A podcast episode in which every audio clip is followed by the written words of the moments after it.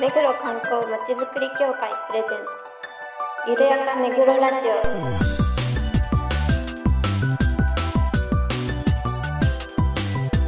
この番組は目黒に関することをゲストを交えてゆるやかにお届けする観光トークバラエティです。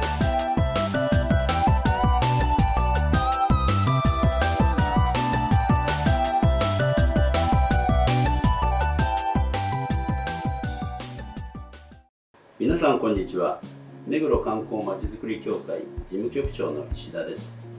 この番組のパーソナリティを担当します。そして番組アシスタントの石倉です。皆さんよろしくお願いします。そして事務局の田中です。そして事務局の浅野です。そしてはい、井上です。よろしくお願いします。はいよろしくお願いします、えーこのところね、あのー日本全国で地震が頻発していますけれどもね伊豆諸島のね都市までも震度5弱ということでまあ火山性って今朝言ってましたけれどもその他ねあのつい先ほどは北海道でねだったみたいでまたあの能登半島でもねあの頻発してますので皆さんまあ、つい先ほどじゃないんですけどね、明日配信なので。北海道そうですね。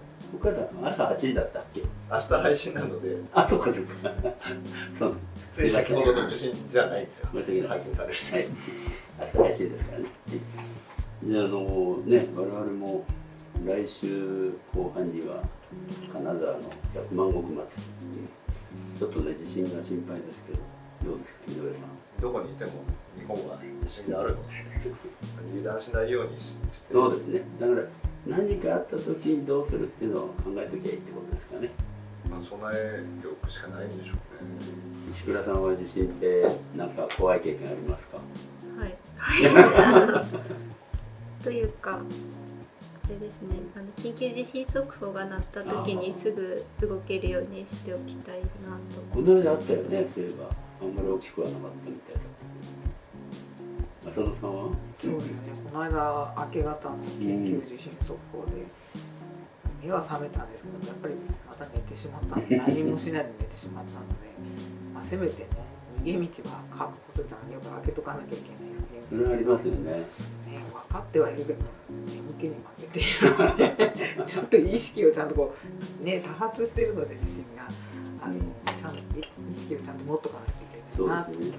普段からね、備えを常に常に言って、備えを常にそうだな、ありますけれども、食料とかね、水とかね、水が大事みたいうん水が大事ですよね。そういうのはあの準備しておきたいと思っております。私の出向元の会社の、うんうんちょっと前の社長だった方が防災意識が非常に高い方で、あの社員全員にバールを配ったんですよ。バールバールえそれもあの1メートル以上のすごい大きいバールなんですよ。置き場所に困るなっていう。結局閉じ込められたそうそうそう人たちそれはねにとかあの挟まれた人を助けるためにその天候の原理でとかやっぱそれぐらいの長さ必要だって言うんですよ。ー社員全員？にはい。すげえ。でなんであれを全員配ることにしたんですかねって直接聞いたら十分じゃ買わないでしょうん。でもあると助かるよっていう話だったんではあ夫婦喧嘩になったら大変なことにな バールって言ったらあのついこの間のね銀座の強盗の宝石店宝石店じゃないロレックスか。あのね腕時計襲撃それを引き合いに出して大丈夫なの？いいよくまとめられるんですか？でもまあでも地震があってね本当に閉じ込められるとあのどうしようもないですもんね。あの私もマンションなので必ずこうちょっとね開けておくと逃げられるかなと思うんですけどゴキブリが入ってくるのも嫌だなっていう躊躇はしちゃうんですけど、まあ、でも備えるに越したことはないということでね今後備えたいと思いますそれではコーナーに行きましょう昼めぐゲストコーナー。このコーナーでは目黒に関係する方をゲストにいろいろなお話を伺います今回は目黒区政100周年を見据えた取り組みとして目黒区に関する写真映像音声などのさまざまなデータをデジタルデータとして集約蓄積しオープンデータとして公開する目黒デジタルアーカイブ100を担当されている目黒区情報政策推進部行政情報マネジメント課の鎌田さん宝さん早坂さんにお話を伺います。お忙しいところありがとうございますよろしくお願いいたしますよろしくお願いします。今あのこういう感じではい。総出でやってますんでよろしくお願いしますます。まずあの行政情報マネジメント課、まあ、あの目黒区のね組織がだいぶ、えー情報系は変わって部までできたということで、その辺のちょっといきさつからお話しいただいてもいいですかね。はい、行政情報マネジメント課長鎌田です。あの、えー行政情報マネジメント課はですね、3年前の、えー4月に情報政策推進部というのができまして、区の DX を推進していったりですとか、個人情報の保護とか、そういったところをまあ、えー前面に出していこうというところで情報政策推進部を作りましてその中で特に行政情報マネジメント課については個人情報の保護とあとデータの利活用そういったところを進めていこうというところの担当を担っている方です。なるほどはい、3年になりますか。ももうそうですねね10日できて3年目ですうね。ん職員さんは何名ぐらいいらっしゃるんですか？行政情報マネジメント課について言えばですね職員が全部で課長入れて8人あ、いますはいやっぱりち肝入りでそうですね。力入ってるはいっていう。感じですよね。はい。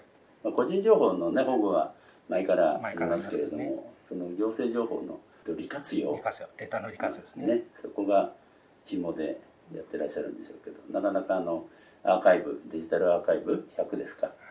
それが去年から。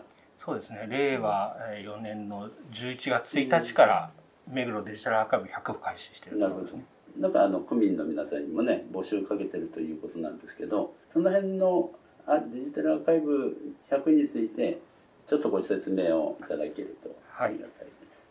あの目黒デジタルアーカイブ100はですね、えー目黒区誕生90周年1932年のえー10月1日に目黒区誕生して90周年になりますけれども、うんうんその90周年事業の一環として、まあ、目黒区をまあ PR していきたい、えー目黒区をもっと皆さんに知ってもらいたいという思いの中から、えーとですねあとデータの利活用オープンデータですとか皆さんが持っている写真のデータとかそういったところを一箇所に集めてって地理情報システム GIS の仕組みを使ったりですとか、まあ、旧来の資料型のデータベースと組み合わせながらですね目黒を感じていただいて、まあ、目黒の風景伝統芸能生活文化生き物などの各種データを、まあ、区政100周年 10, 10年間にわたってですねデータを集めて、えーこの目黒区を盛り上げていこうという、えー事業で開始したところです。なるほど。要はあの、まあ、アーカイブですから、ええ。これまでの原風景から、はいえー今の形とか、まあ、今後10年間どう変わっていくか、はい。まあ、あの目黒区の、まあ、デジタルデータをあのしゅしゅ、うん、集中させよう。でみんなに見てもらおう。そういうことなんですかね。そうですね、まあ、あの当初はデジタルデータ、えーを中心にやりますけれども、うんうんあの今後ですねあの皆さんの家庭で眠っている目黒区の昔の紙の写真とかうんそういったのも集めてスキャナーに取り込みながらデジタル化していって集約していきたいなとうん思ってます。個人の写真だと結構子供の写真とか多いと思うんですけどそういうのも？そうですね。あの今、えー実際投稿で集めているのが、えっ、と目黒のお祭りですとか目黒の風景ですとか、目黒の公園、あとなんだっけ、えっ、と思い出。思い出だ。一番大事な思い出を。思い出ね。なるほど。あ思い出はいいかもしれないね、なとい。うとるほど。ねころで集めてますね。浅野さんなんかはね目黒生まれのそうです目ね黒育ちだから、この間ちょっと写真整理してたんですけど、いいのないかなと思ったんでやっぱりこう風景とかの写真があんまりなくて、昔フィルムだったじゃないですか、今みたいに気軽にスマホでカシャって撮れないから風景とか撮ると父が「もったいないから撮るな」とかって本当に人間しか写ってなくてなかなか難しいななんて思ったんですけどね。なるほど。うん。石倉さんなんかねお子さんの時代からのこう写真がずっとアルバムかなんかにあるんですかね？ないんですね。ないの？私あの三女なので私の写真はほぼないですね。まあ、そうだ、えね、そうですね。えあるんですかみんな？寂しいじゃん。いやちょ少女ぐらい。だそうですそうか。長男長女ぐらいですよね多分ね。張り切って撮るのは。写真なるほど。あんまり撮らないですよね普段俺長男だから。しこたまあるわけだ。ちゃんとあのアルバムになってましたけあど、ね、ー。妹のはアルバム見たことないですもんね。あ まあ写真は撮ってたんでしょうけど、まあ、整理はされてないです。ーあー。私も4番目だからね。ほとんどないね。整理ってやっぱ意外としないんでしょうね、うん。写真って。そうそう。撮ってもね。うん。そうかもしれないね。田中さんは？渋谷生まれの渋谷育ち々なんかはね白黒写真でね本当にこうちっちゃいのよ。昔だから。版がもうみんな紙ベースで残ってるにしても。うん。その中にまあ道路がね舗装されてないところでなんか子供たちだけでちょっととか親と一緒に記念写真みたいな感じで草後ろに草花があったりなんかしたような感じで写真撮ってるのは意外にあったりするんだけれどね子供たちが遊んでるとでもなかなかね。まあでも今考えてみると昭和の本当に30年代の 東京オリンピックの頃のやつだから道路がねこう落書きちょっと道路にろうそくでね落書きしてるところなんかろうそく？うん。ろう石じゃなくてろう石。あろうそく すぐなくなっちゃうけど。でそんなの写真がねこの前ちょうど、ああったなあとって見たらあったりして、うん。鎌田課長なんかお若いからデジタル？写真自分の写真って。父親がですね結構カメラ好きでバシバシ撮ってましたえね、ー、でなんなんでか人撮んないんですよ。風景？風景撮ってて、え。ーたまに気が向いたら私撮ったり妹撮ったりしていますけどやっぱりら道路に落書きしてる写真とかありますね。えー。ろう石で、ろう石使った？使いましたよ、えそうの？はい、まだそのよ若さで？40歳ですけどあー42になりますけど、はい。そうか。使った？使いましたよ。お使ったか。あなんかこういうやつですよね。しかも。白いし。そうそう石。なんかいろんな色あった。意外とあったそんなそんなにでもそんなに。チョークじゃなくて。チョークではなくて、チョークもありましたチョークもある。ね私なんかもう大体ベーゴマとか肉体系体育会系の遊びの方だったからそっちかな。缶蹴りとかね。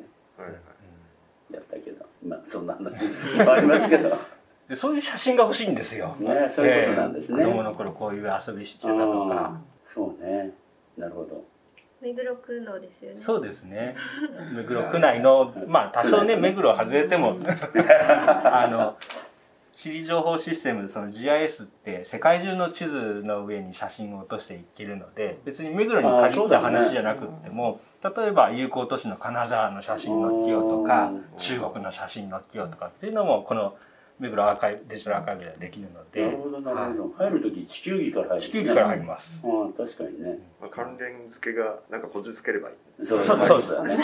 その間ね有効都市とかのところでもいいんだったら気仙沼からみんな金沢からみんないいわいいねわけですよ。なるほど。でそれが相互にできるとまたこれ面白いかなあって。ー。募集かけてるじゃないですか。あまあうんそっちの話になっちゃうけどどうやって応募すればいいの？デジタルアーカイブ100のサイトに入ってもらうとあの応募っていうのが出てくるんですね。でそこで入っていただくとあの その順番にあの手順通りに入力していけば、うん。ああの入力できるんであとあのスマホですとか、まあ、スマホだとスマホのこう見ながらですしパソコンに入ってるのはパソコンに入ってる写真をうんデータっていう形で登録するとあの入ってきますんで、あのえでもそのまんま公開されるわけじゃない。あでしょそうですね。中身ちょっと個人情報とかあったりとかいろいろあるんで一応確認はして問題ないっていう判断があ できたやつを。そのまますぐにはもちろんしませんので。はい、で一応あのこういうポリシーでやってますんでそこのところは大丈夫ですかっていう確認もこのサイトのところでさせていただいてるんで、やり取りえちょっと読んでいただいてね問題ないっていう情報をあの上げていただけるとまあ今言ったようにこう、えっと百科事典ですとかうん。場所の情報としてはいはいうん。できますんでぜひちょっと、まあ、じゃああのまだ数少ないんですけどご覧になっていただけると今あの今話題になってましたこう昔の写真っていうのが、あのやっぱりこう昭和20年30年の頃の写真を送ってくれた方がいらっしゃってそれをこうジオラマみたいな形うん。に写真と同じような模型を作って投稿してもらってるっていうのもあったりするんで非常にこう昔の目黒こうだったんだっていうのがあのここにいながら見えたりもするんで非常にこう楽しくうん。あの見ることができるのかなって思います。例えばね今あの東急電鉄さんも百年史はい。みたいのをねあの販売出してますね。してますけど、はい。学芸大学私の叔父がいたので小学校23年からかな行ったんですよ。であのまだ路面の踏切で船型のホームだったのでそこ降りて線路を渡るみたいなねことで覚えてるんですけどそういう写真とか結構ね東急さんなんかもあるのかなと思うんですけどね。そうですね。民間企業企業とのコラボレーションもしてですね、うん。そういった昔の風景というのはぜひ欲しいところですよね。で今の、えっと、桜とかねあとええ緑の散歩道とかね、あの上げられて誰でも見られるようになってますからね、えぜひ見てほしいなと思いますけど。探してみますかね家でもう一回目黒のエリアで。駒場のあたりはね意外に写真私持ってるそうだ、ん。隣だもんね。そう。昔は駒場の駅と東大前の駅と分かれてた。あその写真あんの？でうわ探してみようかなと。あのホームの後はあるじゃん？ホームのま昔はだから駒場小学校の前が駒場の駅であそこバスターミナルになっててあそこから新宿の京王行きのバス、そしてあそこが目黒区役所駅側のバスだったっていう話が急に引き出しが来ましたそういうのはそういう写真が欲しいですね。探すんだけどホームの後はねあの踏切渡って駒場の公園の方に行くところがねところの踏切渡った左側にまだコンクリートのホームのあの自転車駐輪場になってるとこあそこ駅舎だったとこあ、そうなんですか。ね、だからそういう話をね、聞きたいなっていうねお話ですよね。え、宝さんはどちらなんです私も目黒ですあ、目黒なんだ。へえ。すぐ近くでじゃあ昔の写真。うーん。ないですないの。ねやっぱりなんかそうなんか友達の写真とかは撮るんですけど風景とかあんまり撮らなくてちょっと持ってないんですよね。早坂さんはどあ私北海道。おお、北海道。か。ちょっとなかなか田舎なんでこちらとはあの情報ってないんですけど、はい、あると。でもやっぱりこう上げてもらう情報を見るとやっぱりあ昔結構今都会ですけどうん。昔こういうのがあったんだっていうのはすごくそうですよね。あの面白いですよねこう時の経つのが。本当。あ、そういうのそっか。あの年代ごととかね、やそうですよね。っていくと面白いかもしれなんかそうですね競馬場なんかあったなんてびっくりしちゃいました。ない。あ、そうですよね。今こうなってるのかとか昔こうなったっていうのをそう対比できると非常にこう面白いあのコースなりにね、コースが残ってるんですよ、あー道路でそうなんですねうん。地図見ると分かんないこうやってそう円になってる。すごい蒲田課長どちらなの？今住んでるのはなあの目黒区内ですね。すげえ。いやいやいや、たまたまですけど。俺住めないから。いやいやいやいや。え、でもお子さんねまだまだお小学小さいから校ですねい。つだかあの電車の中でばったり会ったんですよそうなんですよ。お子さん連れの時そうですねあらららと。地下鉄でしたよね。うん、そうそうそう。知らん顔してる。その声かけちゃいました。やっぱりお子さんのね写真とか撮るんでしょうから。撮りますね。ねそうするとじゃあどういうふうに区民にあの訴えかけていけばいいかっていうのがねやっぱり何かしらないと応募ってなかなかしづらいじゃないですかそう。ですね。なんかなんかないのかね。なんかアイデアないの？アイデアマン。何急に 結構話してても写真を整理する機会ってなかなかないので、うんうん。まあいいいあ確きっかに、ねかけにはな。るんじゃないかなと思いますけどね。写真の整理ねあるでしょ。写真？写真写真？自分で撮ったのとかない？あどっか行っちゃいましたよね なんかこう中高生の時はそれこそあのね使い捨てカメラフィルムで。はいうん撮ってでもあれ撮っ撮るまでがなんて言うんですか？おー。撮るだけ撮って現像してないのとかいっぱいあるあるよしね。きっと。うんないですね。今もうスマホうん。ですからねと。それもクラウドでいっぱい空にああるんじゃない？そうですね。ね。もう上げたらもう見返すことがみたいな。フィルム缶でまだ残ってるんですね。フィルム巻き取ったまんまって何そんなことないの？フィルム感がわからない。あそっか。フィルム写真じゃなかった。もうデジタルだった。映るんですとかかな、映るんですよか。最低カメそっラか。するんですよって「よ」がついてる映るんですよ映るんいですやいやいやそう言わなかったかなと思って。映るんですか？デジカメかあそみたいなっか？そっか。じゃあフィルム自体は見てないんだ。あフィルムを自分で入れるってのはないんだ。一回二回とかやったことあるかなぐらいですうよね。ん。時代の差を感じますね。そう。応募された写真っていうのは一般の方も見られるってことなんですよね。何の目 なんていうんですか？何に使うのかなって。あ目的？区 の集め区でですね写真集めたものをあの目黒にこんなものが昔あったとかですね。そういった昔の思い出とかを見てもらうことによって目黒に愛着を持ってもらいたいと我々は思ってるんですよ。なのでいろんな切り口の写真を集めて、えー目黒を知ってもらう。そういったきっかけにしたいな、目黒の博物館的な。そうですね。うん。びっくりした。何のためにやってんですかって 言葉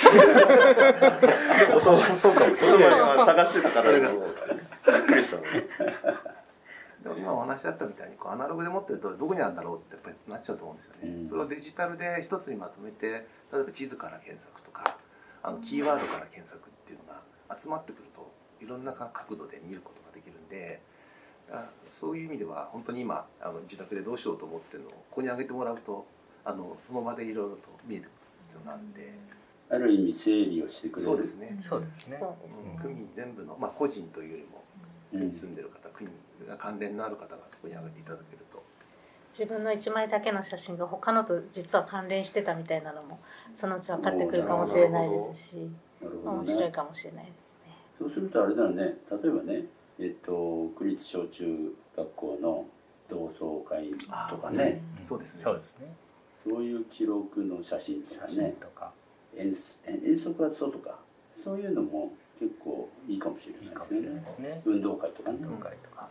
逆に今小学生の人たちが授業の中で町の田んぼとか課外授業はありますけどそういったので自分たちでこれを構築してみるっていうのも面白いかもしれないですね。なるほど。それは働きかけてるの？これからやっていきたいなと思ってます。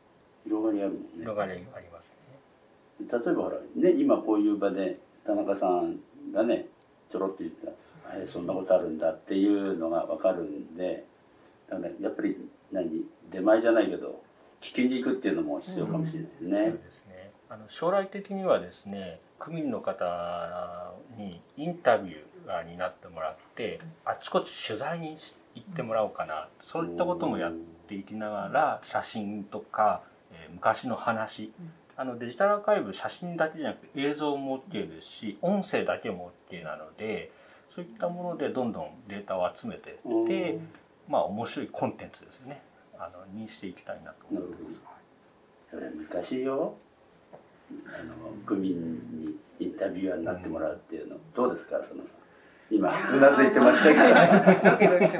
でもやっぱ昔の写真ってこう世代を超えて話が盛り上がって、もうピントが合うとすごく楽しいと思うんです、うんだからそういうふうな具体的にな写真とそのテーマがあればなんか一般区民の方もやってみたいなって思う方はいらっしゃるのかなと思い。ました。ね、3年間ねあのいろいろご苦労されて、まあ、GIS もねようやくできたっていうところなんでしょうかね、まあ、まだまだ改善の余地はあるのかもしれませんけど、まあ、今、えーまずはスタートしたっていうところでねぜひあの区民の皆様には、えー情報をお寄せいただきたいと思いますのでよろしくお願いします。ぜひお願いします。お願いします。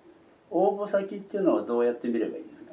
目黒デジタルアーカイブ100ってあのブラウザーの検索にあの直接打っていただいても構いませんし、うん。出てくるとトップページから少し下に移動するとやっぱり投稿のボタンがありますので、うんそこからあの応募し投稿していただいても構いませんしそれぞれのあの目黒の桜であるとか緑の散歩道であるだとかそういうところからあ緑の散歩道はないか桜あの目黒の桜っていうコーナーがあってそこではあの投稿を募集できるようになってますのであの桜のマークで投稿するみたいなのがありますのでそれをクリックしていただいてそれで書き込んでいただければ。わかりました。えっと期限はないんですよ特にね。ないです。はい。でまだまだ。区民の方以外でも大丈夫ですので、はい。目黒区に思い出があればあ投稿いただきます。なるほどね。はい。ぜひね応募お待ちしてますので皆さんよろしくお願いいたします、よろしくお願いします。えー本日は、えー行政情報マネジメント課の鎌田課長高田さん早坂さんにおいでいただきましたどうもありがとうございましたありがとうございました今後もよろしくお願いいたしますよろしくお願いします。はい、えっとね、鎌田課長、えー早坂係長、高田さんね、本当お忙しいところありがとうございました。まあ、あの昨年度、目黒区政90周年ということで、まあ、100周年に向けたデジタルアーカイブを作ろうということで、今ね、あのえーいろいろとやっていらっしゃるということです。まあなかなかあの応募が少ないということもあってね、風量をしているようなお話も聞きましたけれども、浅野さん、いかがでした？聞いて。これを今あるものをもっと発展させていただきたいというようなご意向で、なのでそうですね。私もあのなんか昔の写真を見つけてうん。まあでもあとスキャンしたりの手間があるんですね。うん。昔のカメラがでもまあそういうことでなんか皆さんに見てもらえたら嬉しいなと思います、まあ、何でもねあのご相談くださいっていう内容なのでねあの聞いていただけるといいかなと思います。石倉さん聞いてていかがでした？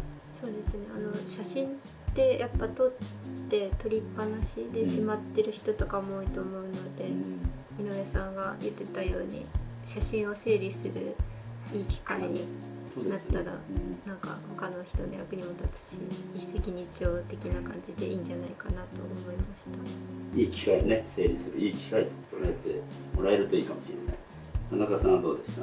そうですね。あの写真って言われたんでね自分のね小さい時の写真がどうだったかななんて思ってちょっとパラパラって見てみたんだけどやはり目黒区内に関係するようなものってないなと思って。あそうん、自分のね60年前の子供の頃の写真って本当に白黒だけどあまりないんでね。やっぱりそういう地域を取ったっていうのはあんまりなかったですね。駒場周辺はなかったですなかったですね なかなか。井上さんはどうでした、まあ、実際にねちょっと触ったりしたりもしましたけど。